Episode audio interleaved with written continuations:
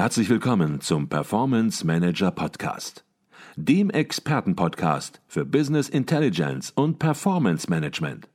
Inspirationen, Know-how und Impulse für Controller und CFOs, die noch erfolgreicher sein wollen.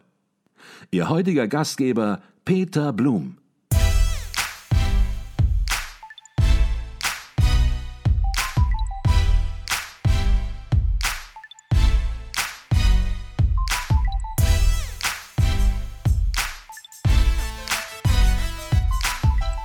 Jetzt ist es ja so, dass häufig auch das externe Rechnungswesen ja, zu Steuerungszwecken in internen Rechnungswesen als Basis verwendet wird. Und das beobachten wir ja schon seit vielen, vielen Jahren, im Grunde genommen schon seit den ja, frühen 90er Jahren, dass hier eine Konvergenz des Rechnungswesens stattfindet, man nicht mehr zwei Welten aufbaut im Unternehmen, sondern eben auch natürlich aus Kostengründen sagt, Externes Rechnungswesen ist die Basis, ist die Datenbasis für das interne Rechnungswesen, für das Controlling.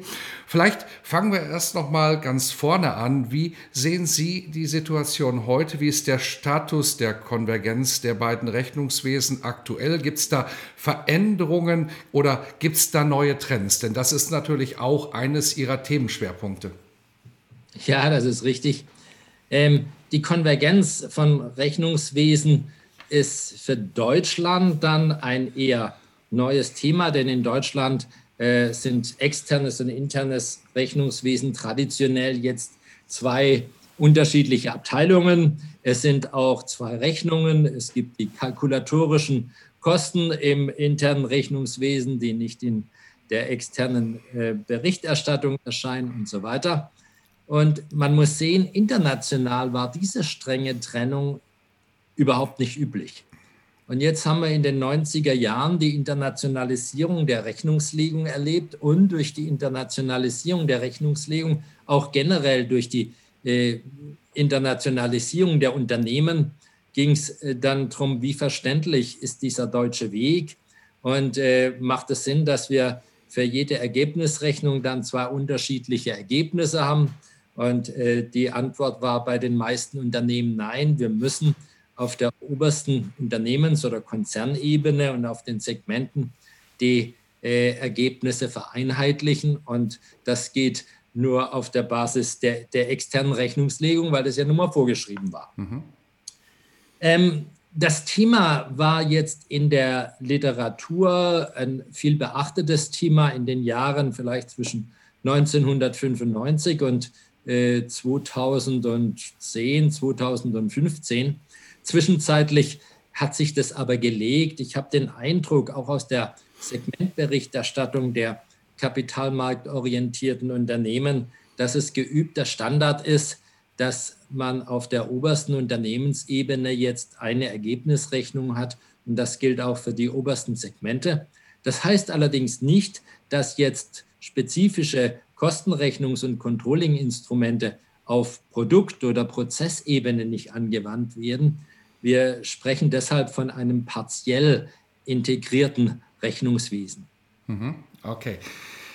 Jetzt werden manche Hörer sich fragen, wie kommen die denn jetzt auf die Konvergenz des Rechnungswesens? Was hat das denn mit dem Thema zu tun? Und das müssen wir natürlich jetzt auflösen, denn die Frage, die Kernfrage in unserem Zusammenhang, die sich natürlich zwangsläufig stellt, ist, ist IFRS 16 besser oder schlechter für die interne Steuerung, für das Controlling geeignet als der alte Standard IAS 17. Wie ist da Ihre generelle Einschätzung? Und wenn Sie eine Einschätzung abgeben, dann weiß ich, dann haben Sie das natürlich intensiv untersucht und Sie haben auch natürlich Kriterien herausgearbeitet, die ja diese Einschätzung systematisieren. Vielleicht sprechen wir über die Kriterien, vielleicht aber lassen wir die Katze auch schon zunächst aus dem Sack und gehen dann in die Kriterien natürlich nochmal im Detail rein.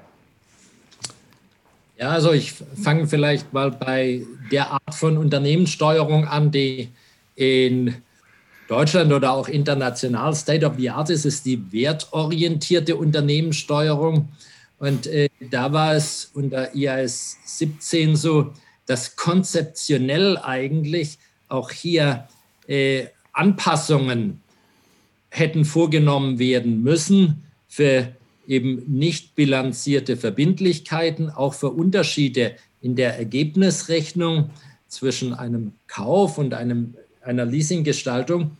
Und äh, das war konzeptionell vorgesehen, aber die meisten Unternehmen haben diesen Aufwand gescheut. Es gab vergleichsweise wenige Unternehmen, die für Leasing Anpassungen bei ihrer internen Steuerung vorgenommen haben. Mhm. Und äh, deshalb muss man sagen, ja, der neue Standard eignet sich zur internen Steuerung insgesamt besser als der alte, weil auch konzeptionell Anpassungsaufwand wegfällt. Wunderbar, das hört sich doch sehr positiv an und jetzt wird es natürlich auch interessant für Controller, die natürlich zunächst mal verstehen mussten, worum geht es überhaupt, aber jetzt natürlich auch verstehen müssen und vor allem verstehen müssen, warum eignet sich der neue Standard besser. Über das Thema Wirtschaftlichkeit, Konvergenz des Rechnungswesens, das haben wir gerade schon besprochen, da müssen wir nicht mehr drauf eingehen. Es ist natürlich sinnvoll, es ist einfacher, wenn man hier nicht zwei verschiedene Parallelwelten als Zahlenwelt aufbaut. Aber ein Kriterium ist beispielsweise auch die Analysefähigkeit bei der internen Steuerung. Und wenn wir in die Analysefähigkeit nun reingehen, ja, wie bewerten Sie da den neuen Leasing-Bilanzierungsstandard? Ich würde gerne die Analysefähigkeit und die Anreizfähigkeit zusammen anschauen. Äh, es geht ja vor allem bei der Anreizfähigkeit darum, dass die Art der Bilanzierung unternehmerischer Entscheidungen in unserem Kontext die Entscheidung zwischen Kauf und Leasing nicht beeinflusst. Und das ist jetzt gegeben, das war vorher nicht gegeben. Also insofern die Anreizfähigkeit ist auf jeden Fall verbessert. Und aus meiner Sicht betrifft das auch die Analysefähigkeit. Mhm. Wenn wir Analysen machen, wo wir unterschiedliche Unternehmen vergleichen, dann ist es doch sehr viel besser, dass Unternehmen, die kaufen, vergleichbar dargestellt werden zu Unternehmen, die leasen und wir so eine viel bessere Vergleichsbasis haben. Mhm.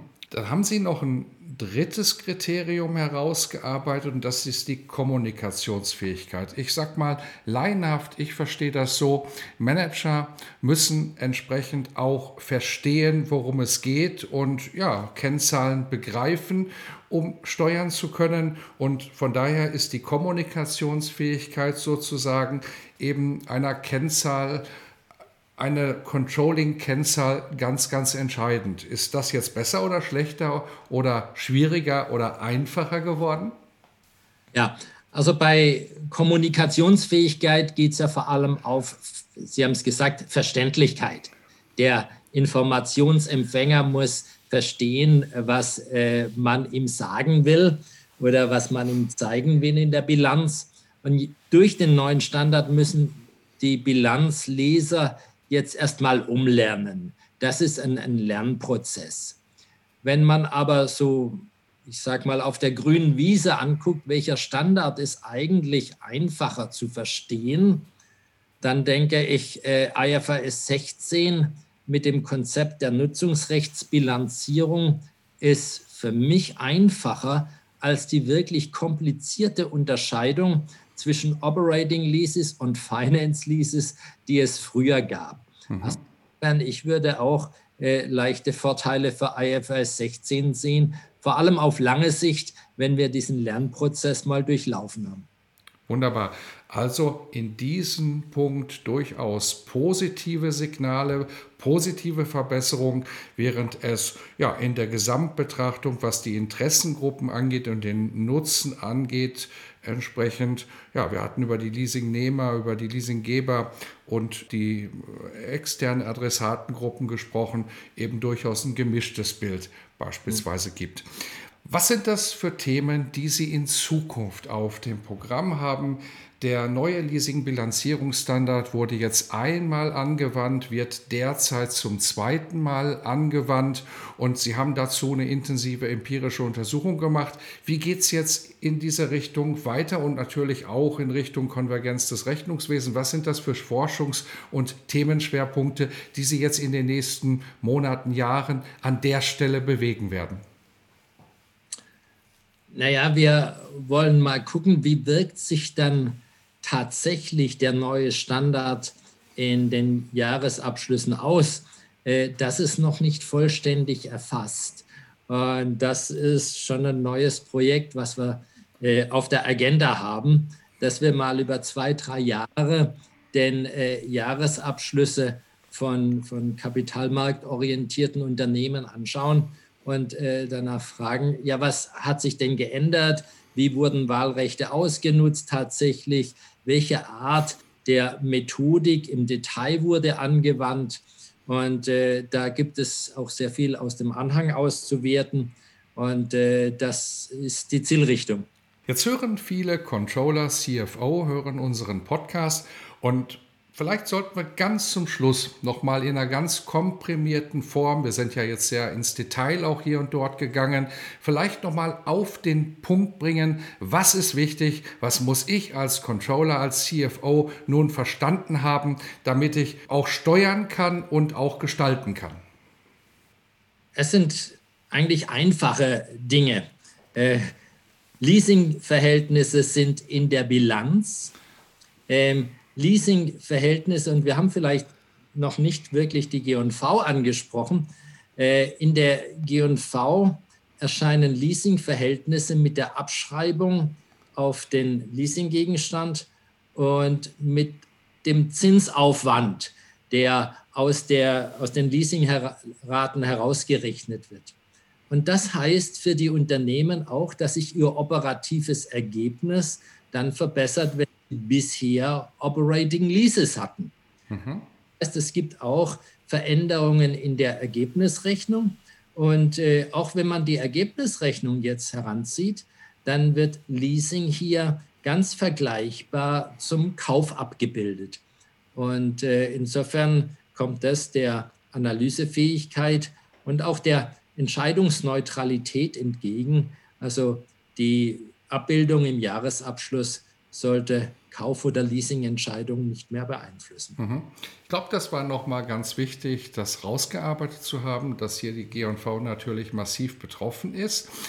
Ja, möglicherweise im Saldo ähm, eine Verbesserung da ist, aber die sich gar nicht so extrem auswirkt, weil natürlich entsprechend andere Aufwandskomponenten, Sie hatten es angesprochen, dazukommen. Aber ja, auch über den Zeitverlauf sich ändert, weil dann sollten wir vielleicht auch noch mal im Detail doch noch mal reingehen in die G&V, weil natürlich Leasingraten anders kalkuliert werden, die bisher in der G&V waren, als entsprechend der Abschreibungsaufwand und der Zinsaufwand. Das heißt, das wird auch über eine Leasingperiode zu einer Veränderung des Aufwandes in der Höhe. Und das sollten wir natürlich, weil das für Controller wichtig ist, nochmal abschließend bewerten und darstellen vor allen Dingen erstmal. Ja, sehr gerne. Ähm, bisher war es so, wenn wir gleichbleibende Leasingraten unterstellen, dann haben sich die Leasingraten eigentlich linear über die Vertragslaufzeit jeweils äh, mit dem gleichen Betrag in der Ergebnisrechnung ausgewirkt. Äh, jetzt haben wir die Abschreibung auf der einen Seite. Die Abschreibung ist auch wieder, wenn wir eine lineare Abschreibung unterstellen, äh, gleich verteilt über die Laufzeit. Aber der Zinsaufwand ist, äh, da haben wir eine Aufwandsvorverlagerung. Das heißt, nicht im Operating Profit spielt sich das ab, aber im Net Income, im Jahresergebnis, wo wir äh, so ein bisschen ein Frontloading-Effekt haben, also am Anfang einer Vertragslaufzeit höheren Aufwand abzubilden haben als am Ende der Vertragslaufzeit. Das ist aber genau das Gleiche, als wenn ich einen Gegenstand kaufe und fremdfinanziere. Auch da habe ich die gleichen Effekte. Mhm. Ich glaube, das war auch nochmal gut, dass wir das ja kurz vor Ende auch mhm. nochmal entsprechend ja, ja. dargestellt haben. Sie haben gesagt, das Thema ist einfach, aber ja, wenn man AFA reingeht, und das haben wir jetzt gerade gemacht, dann merkt man natürlich, da gibt es durchaus dann Veränderungen. Da wird man plötzlich feststellen, dass der EBIT sich anders darstellt, dass das Ergebnis nach Steuern dann vielleicht doch wieder in der Reihung ähnlicher aussieht. Und das muss man einfach verstehen, um entsprechend die Auswirkungen des Leasing-Bilanzierungsstandards entsprechend auf G&V und Bilanz zu begreifen. Insbesondere, wenn man in einer Branche unterwegs ist, in der viel geleast wird und auch hohe Volumina geleast werden. Da gibt es ja durchaus unterschiedliche Branchen und auch nicht jeder Gegenstand sozusagen wird gleich viel geleast. Auch das haben sie alles untersucht. Aber wenn man nun mit großen Volumina arbeitet, dann wird man das in der G&V natürlich auch deutlich spüren. Und als Controller ist es wichtig, das zu verstehen. Und unser Podcast soll hier heute den Anstoß gegeben haben, entsprechend sich auch mit dieser Sache zu beschäftigen, wenn man entsprechend in einem Unternehmen ist, in dem das relevant ist. Jetzt beschäftigen Sie sich mit sehr spannenden äh, Themen im Bereich der Bilanzierung und auch eben im Rechnungswesen allgemein, im Controlling. Und ja, Sie haben dort einiges aufgearbeitet und man könnte fast den Eindruck haben, bei Ihnen läuft's und es läuft ja auch bei Ihnen und viele haben vielleicht auch sich gefragt, Mensch, woher kenne ich den Professor Gruber? War der nicht vor kurzem erst im Podcast? Ja, er war im Podcast, weil nämlich er den ersten Platz mit einem Studenten belegt hat beim ICV Newcomer Award. Das war der Jesper Juhl, auch ein sehr hörenswerter Podcast, den wir gemacht haben und vor allen Dingen aber die Arbeit von dem Herrn Juhl, das ist natürlich sensationell gut gewesen und deshalb auch zu Recht der erste Platz. Und man fragt sich, Mensch, da läuft alles, aber gibt es auch Fehler? Ist da mal was schiefgelaufen?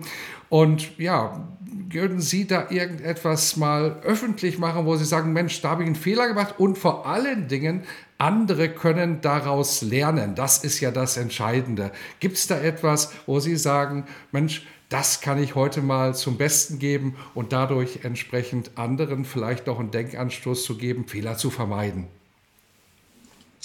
Ja, ähm, ich habe ja 20 Jahre Unternehmenspraxis hinter mir und ähm, ich war Bilanzer und äh, später auch Controller. Ähm, und in einer Zeit, in der Earnings Management, äh, also kreative Bilanzierung, durchaus äh, sehr angesehen war. Also, und ich muss zugeben, ich habe relativ spät gemerkt, dass Compliance wichtiger ist als Earnings Management und dass man als Bilanzfachmann und auch als Controller vielleicht nicht die Aufgabe hat, alle Grenzen völlig auszutesten, sondern äh, versuchen sollte, auch die Compliance hochzuhalten. Und das habe ich so in, im Rückblick äh, in den letzten zwölf Jahren als Professor gemerkt. Wunderbar. Ich glaube, da steckt viel drin und da wollen wir auch gar nicht ins Detail gehen, denn der Denkanstoß alleine an der Stelle soll genügen. Das war Professor Dr. Thomas Gruber von der Hochschule für Wirtschaft und Recht in Berlin. Wir haben über den neuen Leasing-Bilanzierungsstandard IFRS 16 gesprochen und wir haben gesprochen, was für Controller in diesem Zusammenhang wichtig ist. Herzlichen Dank für diesen spannenden, interessanten Podcast. Herzlichen Dank Ihnen, hat Spaß gemacht.